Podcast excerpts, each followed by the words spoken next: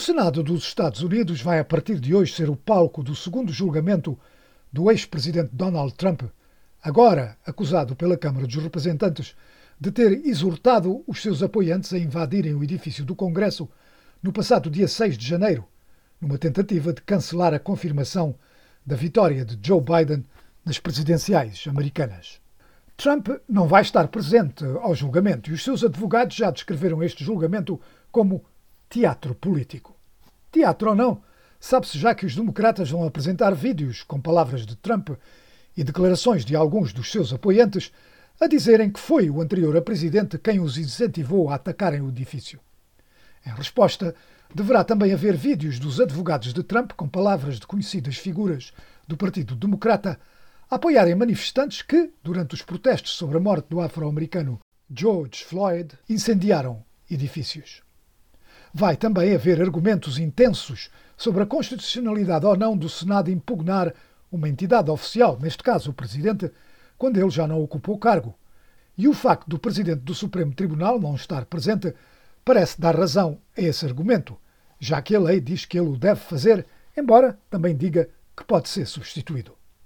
Mas, qualquer que seja o conteúdo desses vídeos, ou de testemunhas a serem convocadas, uma coisa é quase uma certeza absoluta. Donald Trump não vai ser impugnado, porque não há os dois terços dos votos necessários para tal.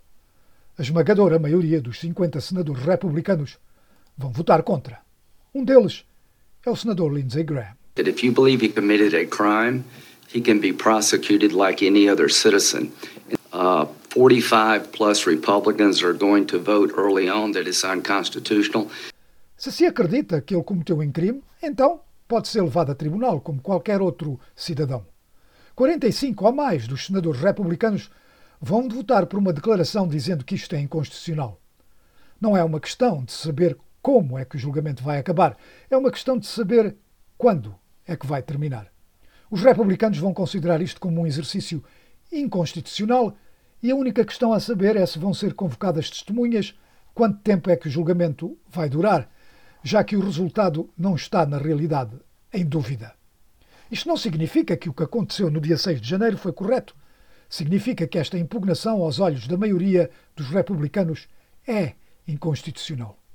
It means this impeachment, in the eyes of most Republicans, is an unconstitutional exercise because when it comes to Trump, there seems to be no end to all of this. Eu penso que a Constituição está a ser claramente violada porque, quando diz respeito a Trump, parece que isto é um processo que nunca acaba. Portanto, o julgamento vai resultar numa absolvição. A maior parte dos republicanos vão considerar isto como inconstitucional e considerar que o comportamento do presidente não é, ao abrigo da lei, incitamento. E eu acredito que quanto mais isto durar, pior para o país. So the trial is going to result in an acquittal. Most Republicans are going to this as unconstitutional, and the president's behavior is not incitement under the law. And the longer it takes, the worse off for the country, I believe. Eram palavras do senador Lindsey Graham a falar à cadeia de televisão ABC. Rahm Emanuel, que foi chefe de gabinete do presidente Barack Obama e mais tarde presidente da Câmara da cidade de Chicago, defendeu a possibilidade de se aprovar no Senado uma moção de censura incluindo um artigo previsto numa emenda da Constituição que, neste caso, proibiria Trump de concorrer a qualquer outra posição governamental. The entire country needs to put this chapter and be clear with unambiguous terms. Todo o país tem que resolver este capítulo e ser claro, em termos não ambíguos, que o que aconteceu, o papel que o presidente jogou em incitar um ataque e uma insurreição contra um ramo do governo de igual importância, é totalmente inaceitável. Temos que fazer isto como um país, não como democratas, não apenas republicanos, mas juntos, para tornar claro que um presidente em fim de mandato não pode pôr em perigo o sistema democrático. That a president of the United States on the closing days cannot endanger the democratic system. E se a impugnação não funcionar, então tragam a emenda 14 e uma censura que torna moralmente claro que aquilo que ele fez foi errado. And if the impeachment doesn't work, then do it with both the 14th Amendment and a censure that also brings a moral clarity that what he did is wrong. Palavras do democrata Rahm Emanuel, portanto, a sugerir uma moção de censura, incluindo aquela emenda 14 da Constituição, pode proibir pessoas de exercerem cargos governamentais. Para os republicanos, isto é, contudo, uma questão que eles querem evitar a todo custo. Isto porque a esmagadora maioria do eleitorado republicano, cerca de 80%, continua a apoiar Donald Trump.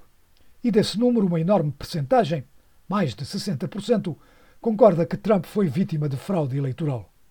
Sarah Isgur foi porta-voz do Departamento de Justiça no início da presidência de Trump. Obviously, there are not the votes in the Republican Senate caucus to convict President Trump for his role in what happened on January 6th. Obviamente, não há votos suficientes entre os republicanos no Senado para condenar o presidente Trump pelo seu papel nos acontecimentos de 6 de janeiro. Penso que é um erro dos republicanos, porque penso que isto, na verdade, é uma oportunidade para os republicanos se distanciarem disto e avançarem para outras questões. Se houvesse um voto secreto, seria fascinante ver o que seria. Mas, sem isso, não há votos suficientes. Ballot. Palavras da analista republicana Sarah Isgur. Agora, há que aguardar alguns meses para ver se tudo isto tem ou não algum impacto dentro do eleitorado. Pois é nisso que os dois partidos estão sem dúvida a pensar. As eleições legislativas são dentro de menos de dois anos. No Senado, os dois partidos estão empatados em número de senadores. E na Câmara dos Representantes, os democratas têm uma maioria muito pequena.